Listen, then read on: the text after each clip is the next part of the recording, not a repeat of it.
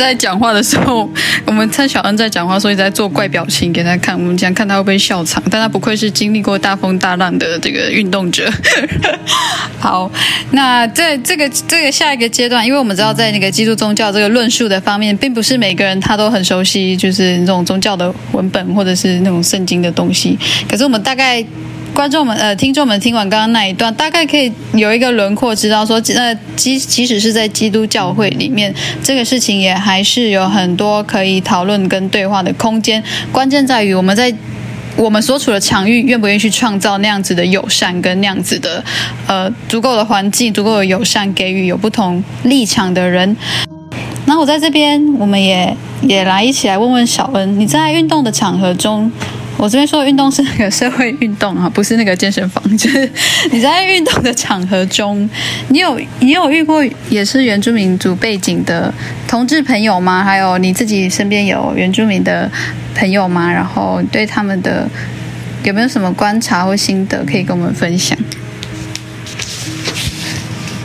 其实我从小长大的过程里面，就是我我的母会最好的朋友，其实也都是呃原住民的朋友，所以我从小其实就是在一个嗯原住民很多的环境长大。那我在呃我在同光教会服侍的时候，其实我们会有也有嗯各族的各族各族的的人们这样。那嗯在在那个过程里面，其实。我后来才才发现，就是其实对于原住民同志来讲，其实那个我觉得那个压力又比一般的同志来的更大。因为为什么？因为我觉得对很多的原住民来讲，就是大部分他们就是从小就是生长在。基督教家庭里面，而且甚至，嗯，整个族、整个村庄很多亲戚都是都是基督徒，对，所以我觉得在那样的环境里面出柜这件事情对他们而言，就是就是，我觉得会会比一般的同志更加艰难，因为就是处于又是同志，然后又是基督教这两个这两个议题的重叠，嗯，然后。我觉得，嗯，而且我后来有机会对于呃原住民的成长历程有更多了解以后，也发现其实大家在成长的过程里面都 都不是很轻松，因为也必须面对呃身为原住民的种种的嗯被误解。对，那譬如说，我觉得我小时候，呃，我印象里面我的我的好朋友们，我的友伴们，就是其实他们他们。的确，常常遇到的也都是，嗯，各种的、各种的被各种的不了解，然后或者说他们对于自己的家乡有想要更多的理解的时候，或是更多参与的时候，可能好像又会抵触到呃基督教的什么。所以我觉得，我的原住民朋友们感觉他们就是一直生活在各种的。各种复杂议题的交错当中，所以我觉得这是，这是对我来讲，我只是，嗯，或者说我身边很多朋友，他们只是又是同志又是基督徒，就是两层的交织而已。可是对于我的呃原住民的同志基督徒朋友而言，他们是三重交织的问题，对。对，然后我们刚刚刚中场的时间，我们你想问什么？有人 A 要问问题吗？那如果今天同事喜欢了一个，如果今天同事喜欢了一个正常的异性恋，然后他也知道告白不可能有结果，那他，但是他又藏不住自己的那个喜欢的心，那假设他今天真的跟那异性恋的朋友告白了，那你觉得异性恋的朋友可以怎样回应？哦，对于同志朋友来讲。虽然失望，但是不至于受伤。哦，这个在演光顾很需要。嗯，这在演讲的场域还蛮常被问这个问题的。其实我觉得，把就是同志不同志其实都一样。我觉得如果你被你被一个你不会喜欢上的人告白了，其实我觉得最好的方式就是。你就是如实的让他知道，然后尽可能善待他。对，就是不善待他，他就还是很爱你的。该讲的还是要讲清楚啊。就如果你真的刚好不喜欢他，或没办法喜欢他，或呃或者是感情上的喜欢啊，或者是没办法跟他在一起的话，我觉得你要跟他讲清楚，然后一样的跟他相处。我觉得这是应该是身为告白那一方的人最最期待的吧。那当然你，你这么做，那对方怎么选择，他有没有办法继续跟你当朋友，那什么，那不是你能，不是你能控制的。对，但我觉得，如果你要有建议的话，我会说，就是尽可能的善待对方，因为我觉得，当一个人他愿意跟你告白，他的心意这么深刻，喜欢你，我觉得被喜欢、被告白，我觉得。如果是我，我会感到非常的荣幸，就是而且，对啊，会感到一点骄傲、一点开心、一点荣幸。但但如果我刚好没有办法喜欢他或跟他在一起的话，我我以前以前我可能也不懂得，就是更好善待对方。但我我如果要我问，如果你现在问我，我会说，请尽可能的善待对方。对。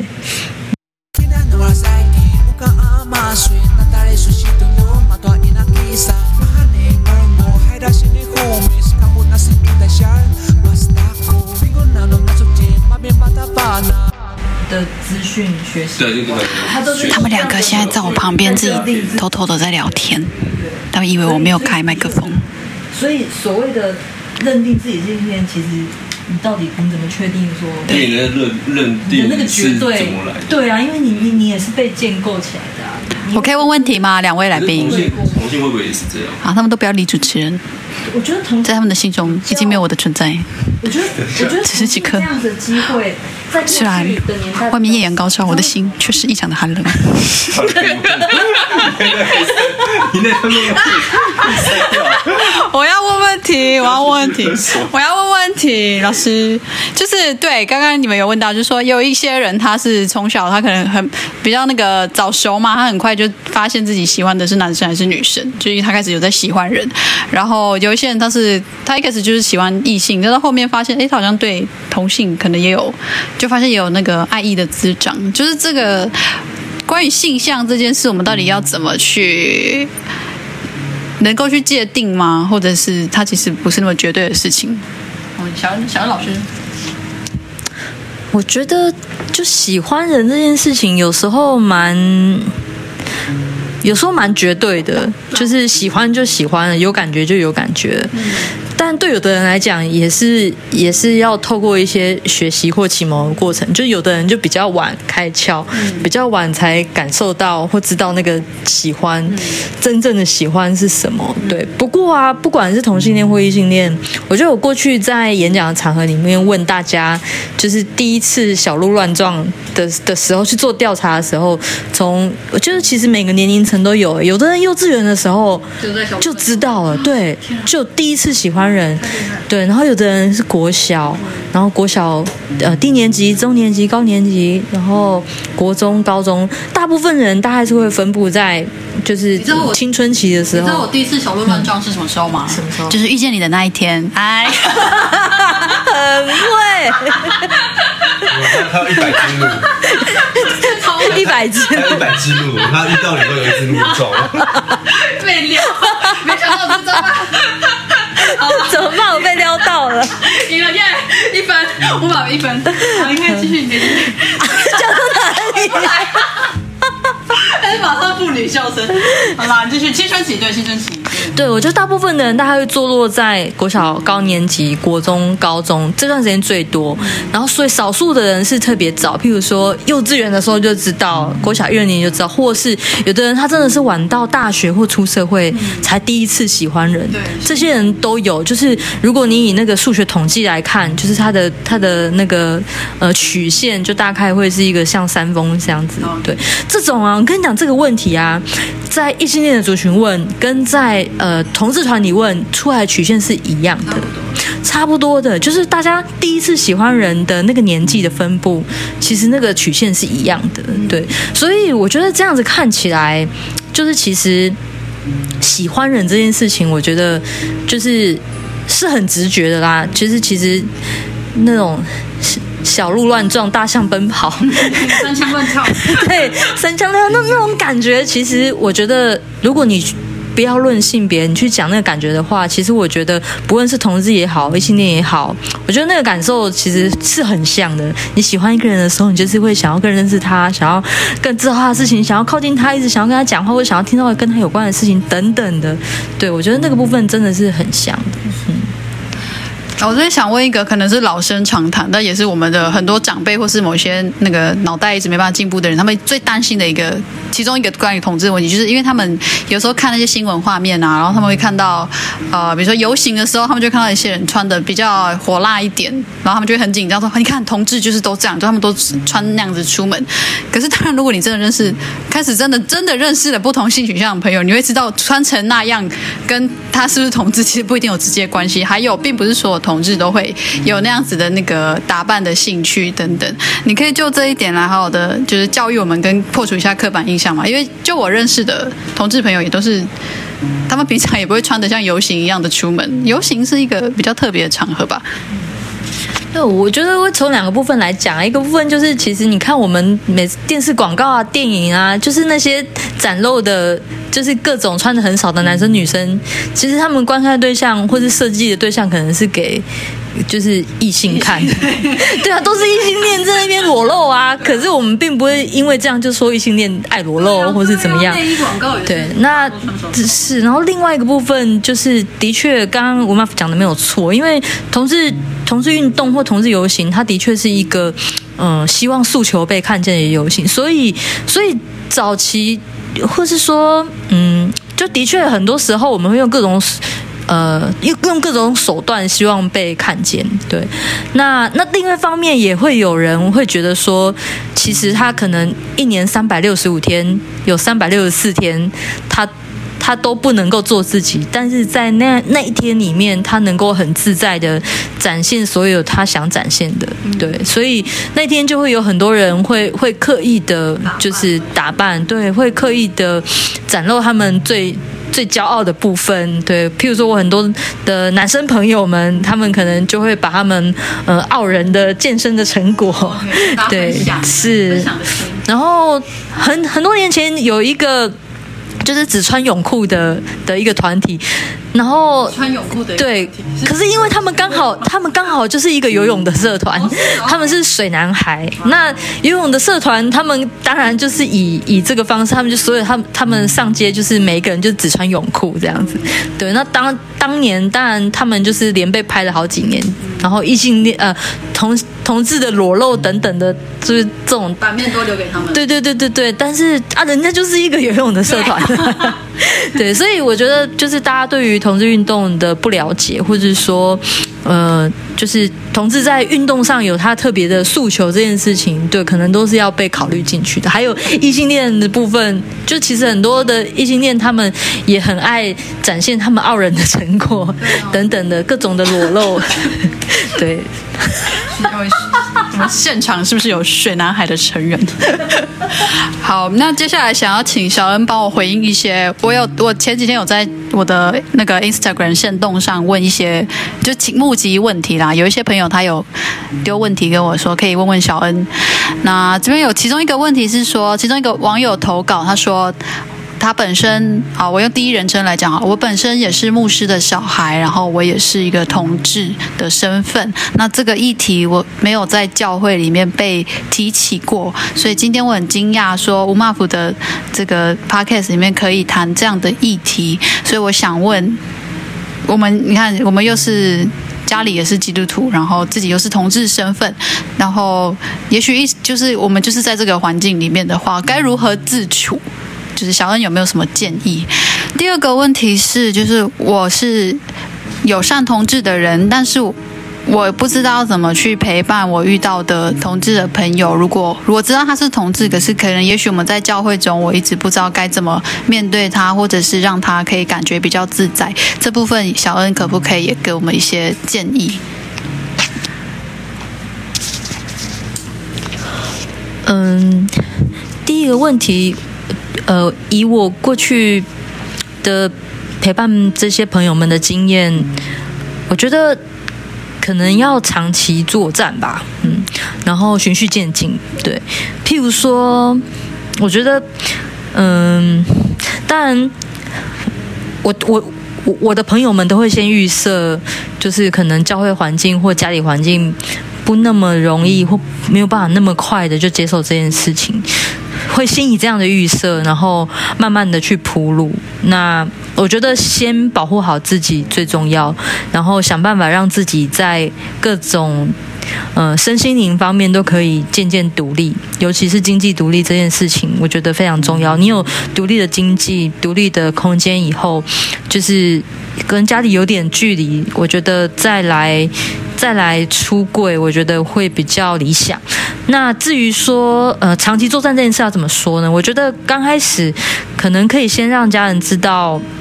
就是你对于相关的议题是有在关注的，譬如说对社会公益的议题，你可以不那么快就切到同志议题，你可以先从对于各种的社会公益议题的的接触跟了解，那再来可能是呃广义的性别议题，譬如说妇女的权益，在教会妇女神学等等，我觉得这些从这些慢慢的再去切到性别，我觉得刚开始很多人的策略就是从先从。对于这些社会议题的关注，然后慢慢切到呃两性的平权，还有单身单身者的权利哈，或者说等等，我觉得这些就是我觉得我们可以放眼在更多相关处境的人身上，然后让别人知道你对这个议题是是关心的等等，然后我觉得再慢慢的切到让同志议题也成为其中的一个部分。对，那刚开始你可以只是。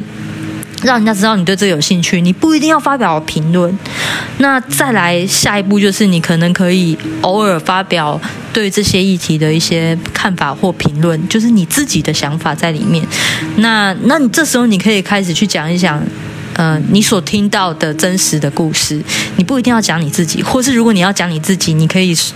你可以试着说有人怎样怎样。其实说不定你是在说你自己，但是。就是，总之就是策略，就是先不要那么快的铺露你自己，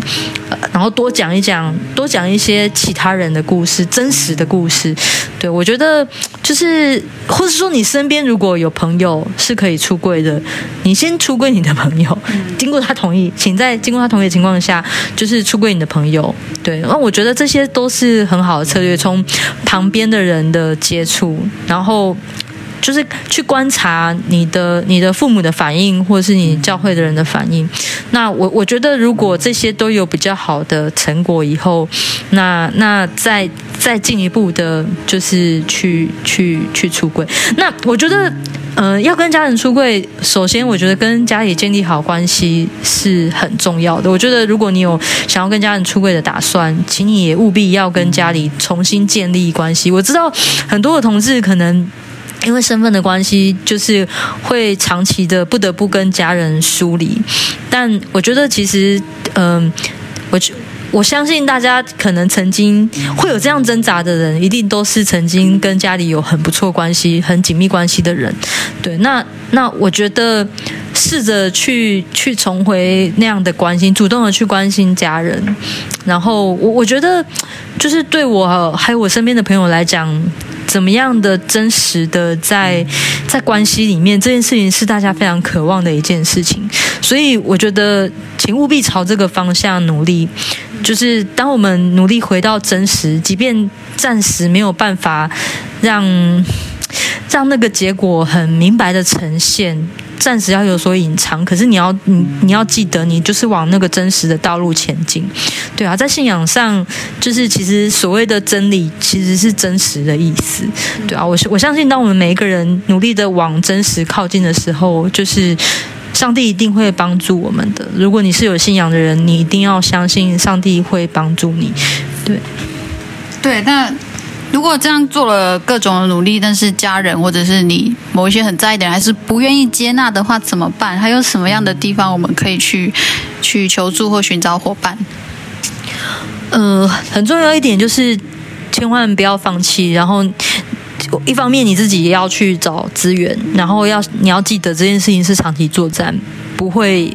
可能不会一触可及，或是就算你短暂成功了，说不定也会有倒退的情况。但是不要灰心，因为这是正常的过程。那呃怎么办？我觉得有几种，一一种是我觉得为你的亲友找资源，对，譬如说对父母来讲，他们一定相对我们无助，因为在他们的年代里面没有这样的资讯，教会也是这么的不友善，没有这样的资讯，他们也没有同才，所以可能可以为他们找，譬如说呃像呃我所知道在台湾在关顾这个议题的有同志咨询热线协会，那这个协会他们。他们也有那个同志父母的小组，对，然后他们有在关注同志基督徒的议题，那或者是说，呃，有信仰群体，一些友善的信仰群体，譬如说同光同志长老教会，然后或是呃呃真光福音教会等等，像这样子的团体，他们呃有很多的友善的牧者的资源，然后甚至有同志基督徒的父母的资源，所以如果有需有呃，我觉得如果可以的话，让他们知道有这些团体，或者是说有相关的。活动的时候，就是呃，直接或间接的也好，或是偷偷的把那些讯息印好，然后给他们等等，就是各种，我觉得也给他们资源，让他们有路可以走。对，因为我们父母可能不像我们这么会用网络资源，这么会找资料，对，所以可能换成是我们提供给他们资源，可能会是个不错的方法。对，那如果你自己需要的话，那请你善用网络的资源。现在。就是在社群上，其实有很多的活动可以参加，然后相关的书籍也有。那如果是同志基督徒的话，我非常推荐，就是呃，同光教会他们在二十周年的时候有出了一本书，叫做《听你剪裁星空》。同光教会二十周年的呃一本非常厚的书。那这本书里面，我我个人非常推荐的原因，是因为它里面有三个我觉得很重要的部分，就是有关于同志的呃圣经跟神学的解释的部分，在占了三分。分之一，然后另外三分之一，它有非常多的同志基基督徒的故事，各种 LGBT，然后同志父母等等的故事都有。然后它里面也有一些呃牧者们，他们可能有的甚至过去是反同的，然后到支持他们写他们的心路历程，写他们自己陪伴同志的经验。我觉得这些其实都非常值得参考，是很重要资源。所以如果你有需要的话，你可以。就是去寻找这样的资源，那再不然呢？我呃，其实我非常推荐，就是如果透过网络的话，有几个呃粉砖是可以追的啊，譬如说呃呃长老教会青年阵线，呃这个这个粉砖他们是而一群长老教会的基督徒，他们在二零一四年长老教会同性婚姻的慕寒之后，他们所成立的一个群体，那他们一直关心着呃呃。同性教会里面的同志议题，还有其他的社会公益的议题，那还有像呃微光计划，也是也是一个就是在慕寒事件之后所成立的粉砖，那也一直都有在分享一些呃友好同志的相友好的同志基督徒相关的讯息。你们也呃大家也可以在在微光计划的这个粉丝专业上面去寻找一些资源。那然后呃还有呃有一个协会叫做好事协会。那呃，这个协会它是专门出版同志跟基督教友善同志基督教的的书籍跟研究的的一个协会。那他们目前已经出版大概五本书，如果我没记错，应该五六本书了。所以我觉得这些也都是现成的很好的资源，欢迎大家可以去寻找或利用。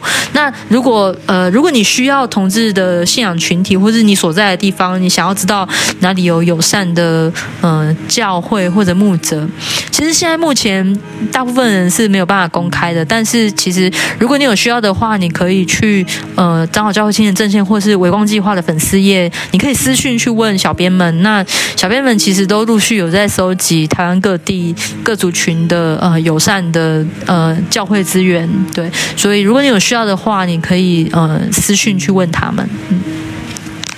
谢谢小安。哎，我想问哦，就是会不会有人去？寻求这些管道，或者比如说他跑去长老教会青年阵线啊，或者跑去挑那个微光计划的粉砖啊，然后他其实是来乱的，就是他想要当那个卧底同性恋，然后其实是要进去那个，就是做不得，想要散播一些不那个不友善的状，有没有遇过这种状况？有可能吗？呃，像我自己在微光计划的粉丝页。经营的过程里面，有时候就是不至于不至于会私讯来，但是在贴文底下，就是真的是会有一些这样的人没有错，就是会会来讨论。发表不同的意见，对，那有时候可能我我们的其他粉丝会会来回，那有时候小编们或者小编有力气会回，但是有时候不见得不见得会都会回复啦，因为有时候回复也没有用，对，但是如果有回的话，其实是回给其他人看的，嗯没错大部分是这样子，对这个我这个我很了解，在粉砖上总是会有一些来乱的酸民，不过。虽然大部分大部分人会跟我讲说不要理他们，但是有时候认真回他们，其实是为了给那路过的其他人，也许他下次遇到那种来乱的人，他可以参考参考我怎么回答。嗯，好，谢谢今天的来宾小恩，还有记住在他家的这个友人 A，就是愿意顺便受受访。那我自己呃认识小恩，还有认识这个整个呃同志议题在教会中的这个牧养关怀这样的故事，其实会给我很多的感感慨，是因为我自己知道，不管我们要不要去谈或正视这些不同的人的存在，他们他们就是存在，他们就是在我们的身边，就是他们就是我们，我就是你，你就是他哦。这样 所以啊、我会一直想到一个画面，就是我的一个很要好、很要好的朋友，那他各方面都很棒，多才多艺，然后朋友也很多，然后他他也是教会出身的一个青年，然后他也是也是他也是原住民，那这么这么棒的一个朋友呢，有一次我在书房遇到他。他没有跟我讲他有来啦，他就是自己默默来那个书房，然后他在那个书房干嘛看书哟？然后我就哎呦，这个人居然放假来这边看书，难道他是文青？哎，就是 跟我平常认识他不太像，然后就偷偷看一下这个文青在干嘛。他在看书，在看什么书？就那一本书是什么？就是在那本书的书名好像就是在讲说教会，就是上帝跟教会，还有就是怎么看待同性恋。的这样的书籍，然后我那个刹那，你知道我心中一个很很大的一种愧疚感就出现，就觉得说他他不像是大家可能会觉得说哦，这位朋友他阳光开朗、热情，然后充满才华，但其实他心中还是一直一直很想要知道说为什么教会会不想接纳同志身份的人，